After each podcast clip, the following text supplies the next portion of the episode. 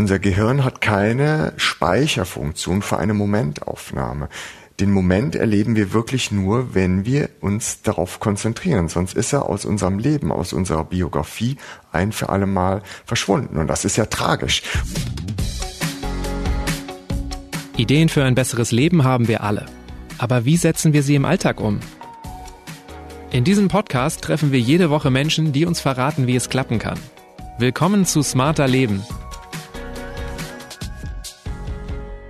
Ich bin Lenne Kafka und diesmal spreche ich mit Volker. Hallo, ich bin Volker Kitz. Ich habe ein Buch über Konzentration geschrieben und bin dafür in ein Schweigeseminar in den Himalaya gereist. Wissen Sie noch, was ich eben gerade im Intro erzählt habe? Oder was da für Musik drunter lief?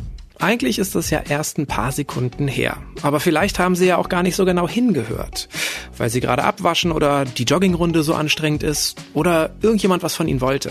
Wir machen halt alle jeden Tag zig Dinge und haben noch mehr Dinge im Kopf. Sich dabei nicht ablenken zu lassen und konzentriert zu bleiben, ist harte Arbeit.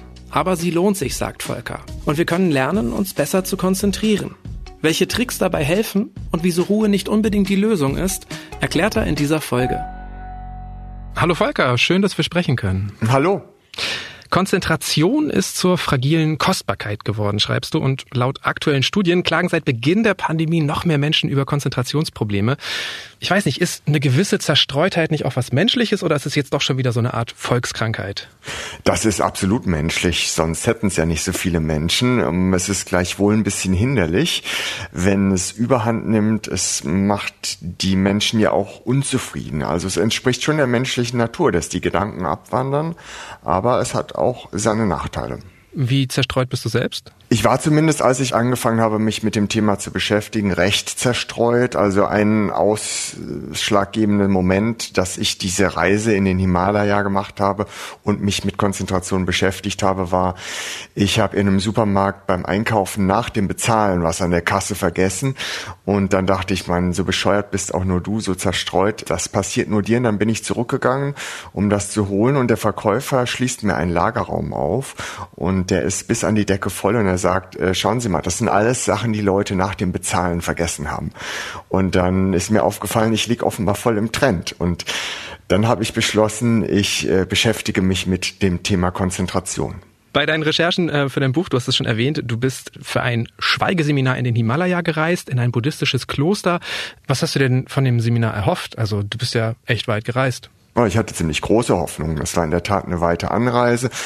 Und meine Hoffnung war, dass ich da lerne, meine Gedanken zu kontrollieren. Da bin ich aber enttäuscht worden. Ich musste herausfinden, dass das nicht möglich war.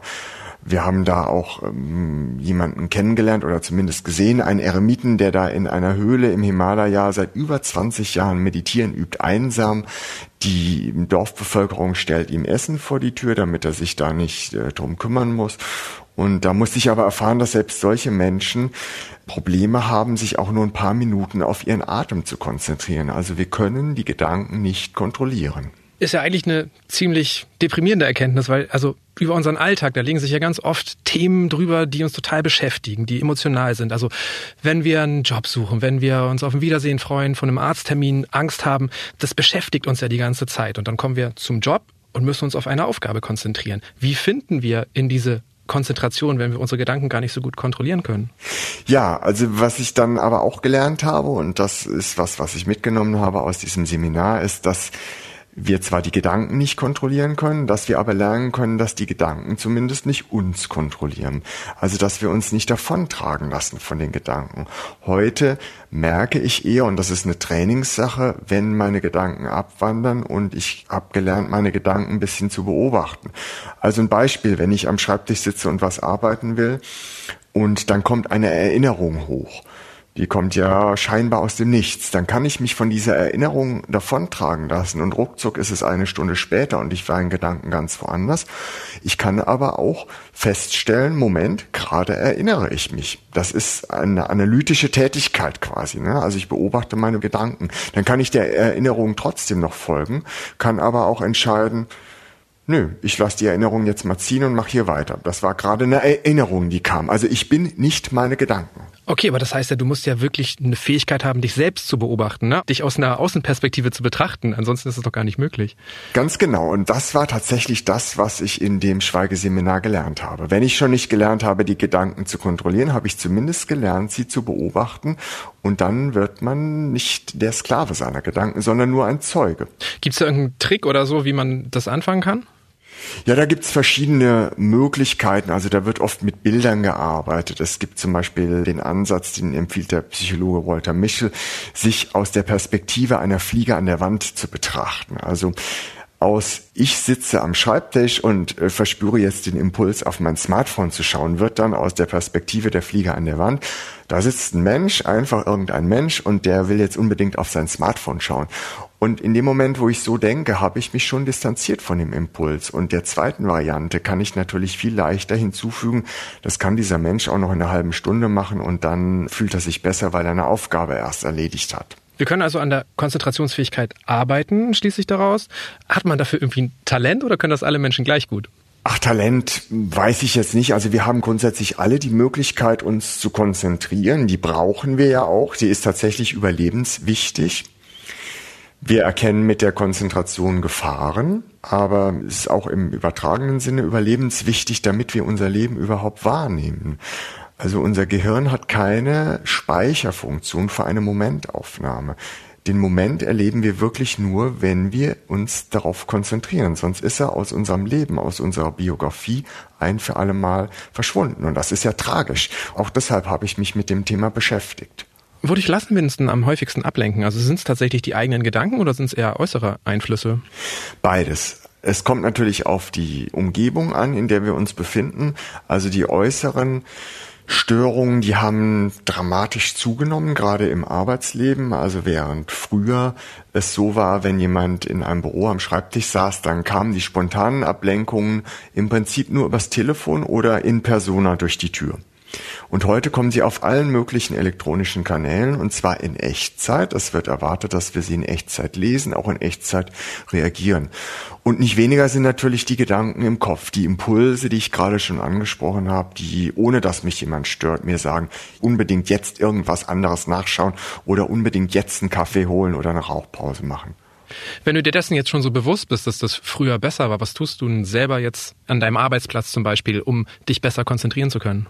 Ich tue einiges. Ich habe zum Beispiel bei den Recherchen zu meinem Buch ein, bin ich auf eine Studie gestoßen über das Smartphone. Da wurde herausgefunden, dass das Smartphone, wenn es nur in Sichtweite liegt, die Konzentration schon stört, selbst wenn es komplett abgeschaltet ist. Also manche sagen ja, ach ja, ich habe es auf lautlos oder ich habe es umgedreht, es liegt aber hier noch auf meinem Schreibtisch.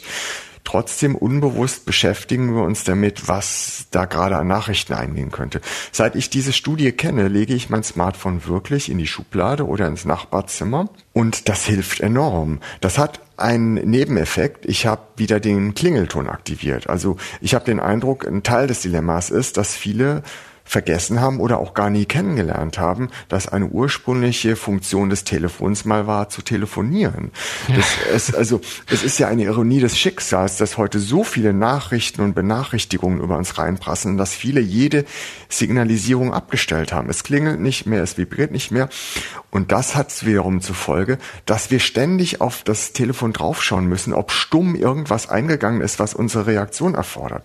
Ich bin wieder dazu zurückgekehrt, wenn ich das Telefon eben im Nachbarzimmer liegen habe, dass ich den Leuten gesagt habe, die was Dringendes von mir wollen könnten, ruft an. Und ich habe den Klingelton wieder eingeschaltet. Und dann kann ich, solange das Telefon nicht klingelt, beruhigt sein. Niemand möchte gerade was Dringendes von mir und ich muss nicht ständig draufschauen. Okay, an dieser Stelle denke ich gleich zwei Sachen. Sorry, dass du dich mit dem Smartphone aufnehmen sollst. Das würde ich jetzt wahrscheinlich ablenken beim Talk. Mhm. Und das andere, im Grunde müsste man ja auch die Tierklingel ausstellen, ne? weil jetzt gerade wenn man im Homeoffice arbeitet, alle machen Online-Shopping und ich glaube, es gibt mittlerweile fünf Paketlieferdienste. Also bei mir zu Hause klingelt es den ganzen Tag. Was sind denn sonst eigentlich so konkrete erste Schritte, die im Alltag schnell helfen können, unsere Konzentrationsfähigkeit generell zu verbessern? Ja, die Türklingeln hast du schon angesprochen. Also das ist natürlich auch eine Unterbrechung, ein Geräusch. Die Geräusche, das ist generell was, was unsere Konzentration beeinflusst. es ist ja interessant, dass wir die Ohren anders als die Augen nicht verschließen können. Wir haben ja keine Ohrenlider. Also die Natur hat uns nichts mitgegeben. Die Ohren erreichbar unbarmherzig alles, was aus allen Richtungen auf sie zukommt. Und früher dachte man, nur Mozart hilft. Also das war der sogenannte Mozart-Effekt, ein berühmter Artikel in der Zeitschrift Nature. Der hilft der Mozart-Musik, hilft der Konzentration. Später hat man herausgefunden, das ist alles Quatsch. Es kann genauso gut ein Podcast sein oder Rockmusik. Hauptsache, ich mag das, was ich höre, denn dann versetzt es mich in eine positive Grundspannung, die die Konzentration erleichtert. Und das ist ja was, was viele gerade jetzt auch im Wechsel von vielleicht hektischem Großraumbüro zum Homeoffice vielleicht stillen Homeoffice kennengelernt haben, dass die Stille gar nicht unbedingt die Konzentration fördert. Gibt es ja sogar Anwendungen, auf die Leute zurückgegriffen haben, die Bürogeräusche simulieren. Also es kann sein, dass ich mir die richtige Geräuschkulisse erst individuell schaffen muss für die Konzentration. Für mich persönlich ist es die Stille tatsächlich, aber bei anderen ist das anders. Okay, aber das ist interessant, weil zum Beispiel bei meinem Musikstreaming-Dienst, da gibt es so vorgefertigte Playlisten äh, zum Thema Konzentration. Ich glaube, die sind eigentlich ausschließlich mit Klaviermusik. Das heißt, das ist gar nicht erwiesen bewiesen, dass das auch die Musik ist, die den meisten Menschen hilft. Nein, das ist tatsächlich, hängt von der persönlichen Vorliebe ab. Es ist allerdings so, wenn wir was hören, was wir nicht hören wollen, und das ist ja eben so, weil unsere Ohren immer offen sind, es sei denn, wir verschließen sie künstlich, dann stören am meisten Geräusche mit Sprachanteil, also tatsächlich Gesang, Unterhaltung, aber auch so sprachähnliche Geräusche wie abgehackter Baustellenlärm. Und das stört umso mehr, je mehr meine Tätigkeit auch sprachlich ist. Also mich mit Texten befassen, aber auch rechnen, denn Zahlen sind im Kopf ja auch Sprache, Wörter. Was zum Beispiel gut geht, ist natürlich Staubwischen und dabei Streichemusik hören. Das funktioniert gut. Wie ist es zum Beispiel bei Arbeitstätigkeiten, ähm, wenn es jetzt so ist, dass mal Ruhe besser sein kann, mal ein bisschen Hintergrundgeräusche? Ist es irgendwie erwiesen, welche Tätigkeiten wir besser in Stille ausführen können bei der Arbeit? Ja, es gibt da interessante Studien darüber, wann wir besser alleine sind und wann besser unter Leuten. Also man würde ja eigentlich intuitiv denken, grundsätzlich ist es am besten, seine Ruhe zu haben, zurückgezogen zu sein. Das ist aber nicht der Fall komplizierte, außergewöhnliche Aufgaben, die lösen wir tatsächlich besser alleine, wenn wir unsere Ruhe haben. Aber Routinetätigkeiten, die gehen uns besser von der Hand, wenn noch andere Menschen im Raum anwesend sind. Also wer die Möglichkeit hat, die haben ja jetzt inzwischen einige zu planen zwischen vielleicht Großraumbüro und zurückgezogenem Homeoffice, der kann das danach ausrichten, welche Art von Tätigkeit er gerade heute zu bewerkstelligen hat. Der Grund ist, wenn noch Artgenossen anwesend sind, dann versetzt uns auch das in so eine gewisse Grundanspannung, die die Konzentration erleichtert. Und hängt das nicht auch oft damit zusammen, wie lange wir schon an einer Tätigkeit dran sind? Also ich frage mich, wann sollten wir am besten Pausen einlegen? Ja, die Konzentration ist tatsächlich, wird oft mit einem Muskel verglichen, ne, der mm, auch mal erschöpft und dann wieder sich regenerieren muss. Oder mit so einem Tauchgang, man taucht unter Wasser, muss ab und zu mal wieder auftauchen, um Luft zu holen. Und man sagt so, mindestens einmal pro Stunde soll man auftauchen. Ne? Sagen manche Leute, einmal pro Stunde, ich schaffe es nicht mal, mich 30 Sekunden auf was zu konzentrieren. Bei anderen ist es aber, die muss man tatsächlich dazu ermahnen. Also es gibt ja auch den sogenannten Flow, der uns reinzieht in eine Aufgabe. Programmierer haben sowas, manchmal den sogenannten Hack-Mode, die vergessen tatsächlich zu essen, machen das immer weiter. Also das ist sehr unterschiedlich, wie jetzt diese Vorgabe, sage ich mal, diese Daumenregel einmal pro Stunde Pause machen wirkt. Okay, aber wo du jetzt diesen Flow schon ansprichst, ich kenne das durchaus auch, dass wenn ich wie gut vorankomme oder wenn mir eine Tätigkeit total Spaß bringt, dass ich die Zeit vergesse. Wie geraten wir denn in diesen Flow hinein und wie schaffen wir es, den auch zu halten? Der Flow hat mehrere Voraussetzungen. Also zum einen brauchen wir eine Herausforderung, eine herausfordernde Aufgabe. Also in der Badewanne, in einem entspannenden Schaumbad entsteht kein Flow zum Beispiel. Es muss eine Herausforderung sein, aber es ist auch wichtig, dass die Herausforderung realistisch ist. Dass es eine Aufgabe ist, die wir grundsätzlich meistern können, sonst ist man natürlich frustriert. Und wir müssen eine ständige Erfolgsrückmeldung haben. Und das ist bei den Programmierern, den ich gerade schon angesprochen habe, im Hack-Mode ist das genau der Fall. Da ist die Aufgabe klar und sie haben eine ständige Rückmeldung. Ihren Code können sie ständig ausprobieren, ob er läuft. Das ist auch zum Beispiel bei Künstlern so, bei Malern, aber auch im OP-Saal, bei einer Herzchirurgin ist das auch so. Und nur ist es aber auch, kann man auch sagen, der Flow hm, erfordert nicht zwingend außergewöhnliche Tätigkeiten. Kann auch eine gewöhnliche Alltagstätigkeit sein. Also auch wenn ich ein Regal einräume oder an der Kasse sitze, dann kann ich auch in einen Flow kommen. Es erfordert nur, dass ich mich mehr auf die Details konzentriere. Das kann dann schon zu einem Flow führen und zu der gleichen Zufriedenheit hinterher seine Aufgabe gut und richtig erledigt zu haben, wie das vielleicht ein Herzchirurg hat. Also es hängt nicht zwingend von der Tätigkeit ab. Es gibt ja auch so lauter Techniken, die uns helfen sollen, produktiver, fokussierter, konzentrierter zu arbeiten. Habe ich hier in einer anderen Folge auch schon drüber gesprochen. Verlinke ich in den Shownotes. Da ging es um so Sachen wie Pomodoro-Techniken und sowas. Nutzt du sowas auch? Findest du, solche Techniken helfen uns auch in eine Konzentration hinein? Ja, das kommt darauf an, was es für Techniken sind. Also was ich nicht unbedingt hilfreich finde, sind die Techniken, wo man immer mehr in immer kürzerer Zeit machen soll, weil die immer ja im Prinzip so zumindest zwischen den Zeilen nahelegen, die Dinge gleichzeitig zu machen, also keine Sekunde ungenutzt zu lassen, in der man nur eine Sache macht. Kaum etwas ist so bewiesen wissenschaftlich, wie dass der Mensch kein Multitasking beherrscht. Wir können keine zwei Sachen gleichzeitig machen.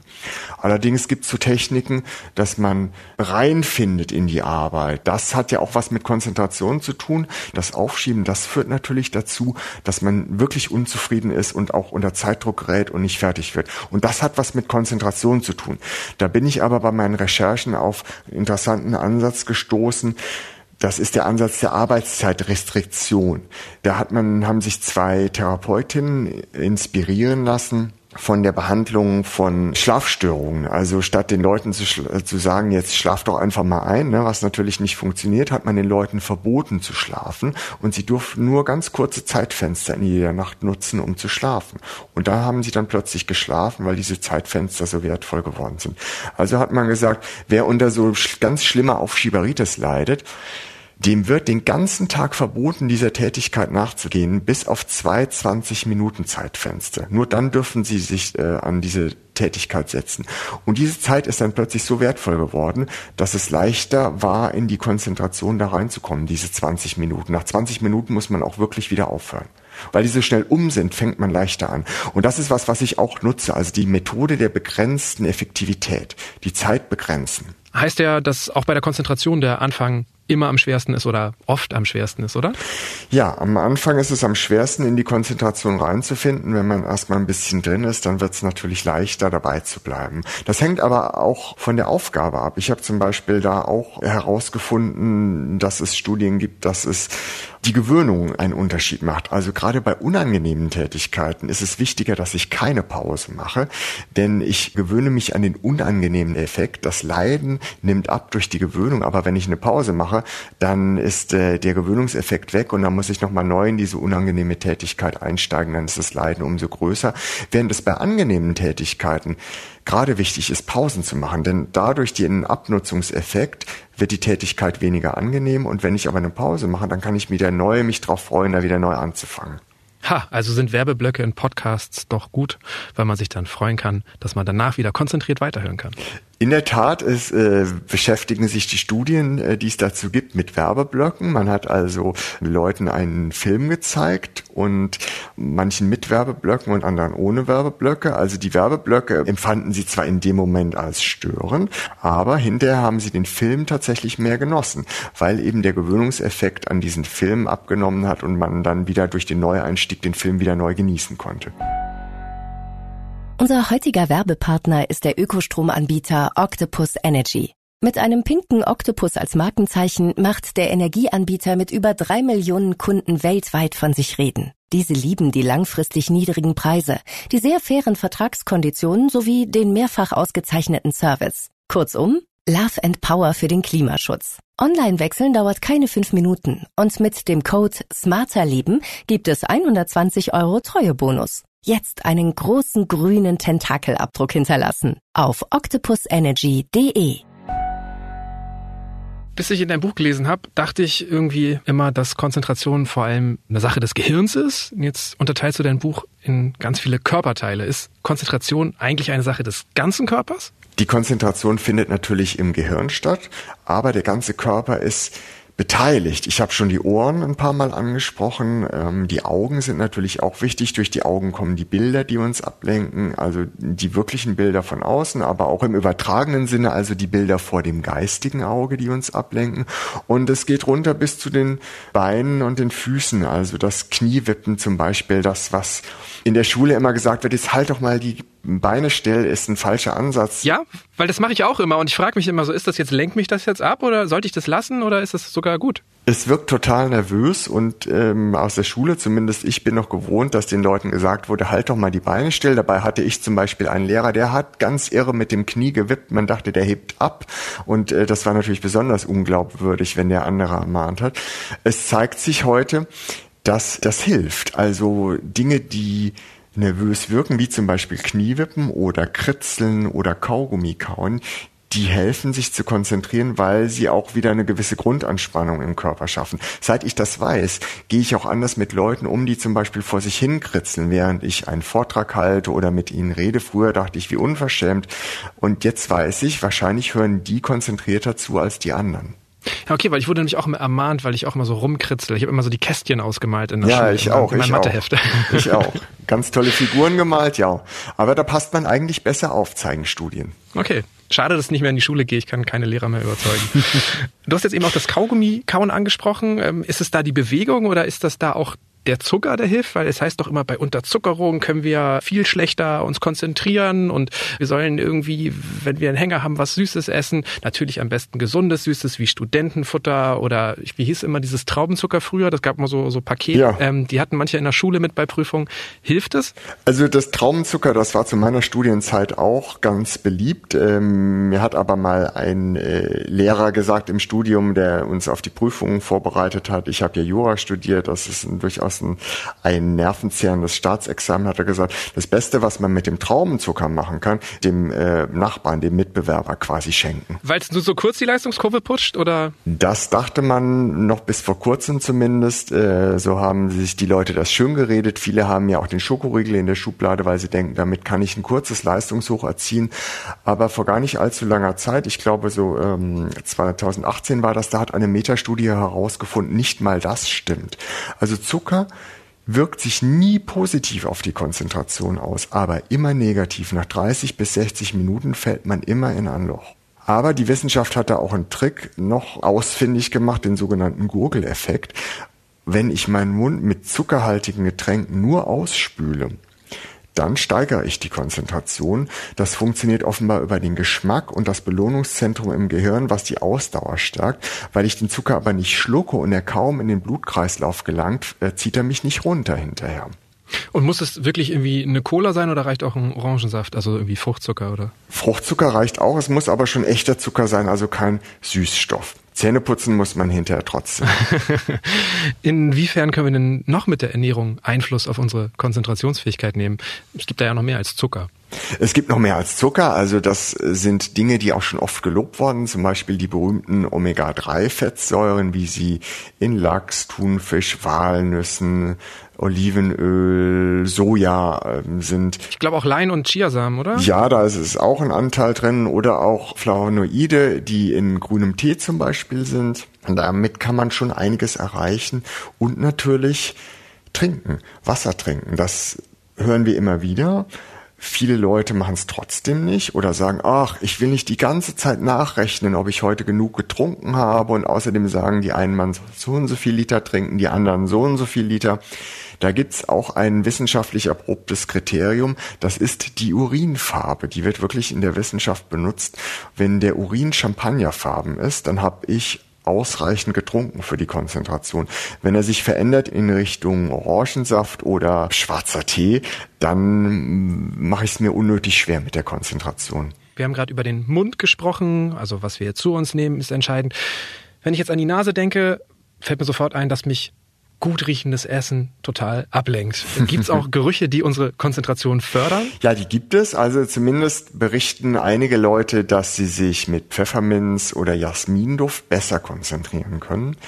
Aber es kann sich auch jeder seinen eigenen Konzentrationsduft selbst erschaffen, nämlich indem wir uns konditionieren. Also ich kann mir einen beliebigen Duft, den ich gerne mag, nehmen und kann daran immer riechen, wenn ich mich konzentrieren will. Der Körper lernt dann und leitet die Konzentration tatsächlich von selbst ein. Sowas hat man zum Beispiel in der Diabetesforschung festgestellt. Da hat man Probanden Insulin gespritzt, um den Blutzuckerspiegel zu senken.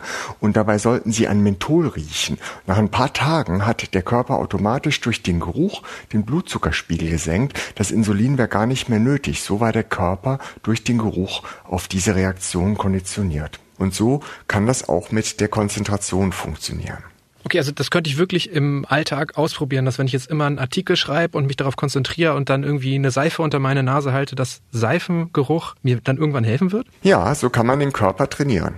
Du hast in deinem Buch was geschrieben, was mir wirklich zu denken gegeben hat. Und zwar hast du geschrieben, ohne Konzentration ist alles nichts. Ohne Konzentration gelingt nichts und macht nichts Freude, nicht die Arbeit, nicht die Liebe, nicht das Spiel oder die Unterhaltung mit Freunden, nicht die Einsamkeit und nicht Gemeinschaft, nicht Vernunft und nicht Kreativität. Ich glaube, du hast recht. Und ich habe mich gleichzeitig gefragt, wie du jetzt mit dieser Erkenntnis umgehst. Indem ich tatsächlich versuche, mehr darauf zu achten und meine Gedanken ein bisschen zu beobachten. Und da nutze ich eben die Techniken, die ich gelernt habe im Himalaya. Also das sind Dinge, die man wirklich mitnehmen kann, auch in den etwas geschäftigeren Alltag wieder im Arbeitsleben in der Stadt. Zum Beispiel habe ich dort gelernt, bewusst zu essen. Das war was, was vorher hm, saß ich beim Mittagessen, habe dabei irgendwas gelesen oder gar eine Nachricht beantwortet oder ferngesehen oder mich unterhalten und hinterher wusste ich manchmal nicht mehr, was ich gerade gegessen habe.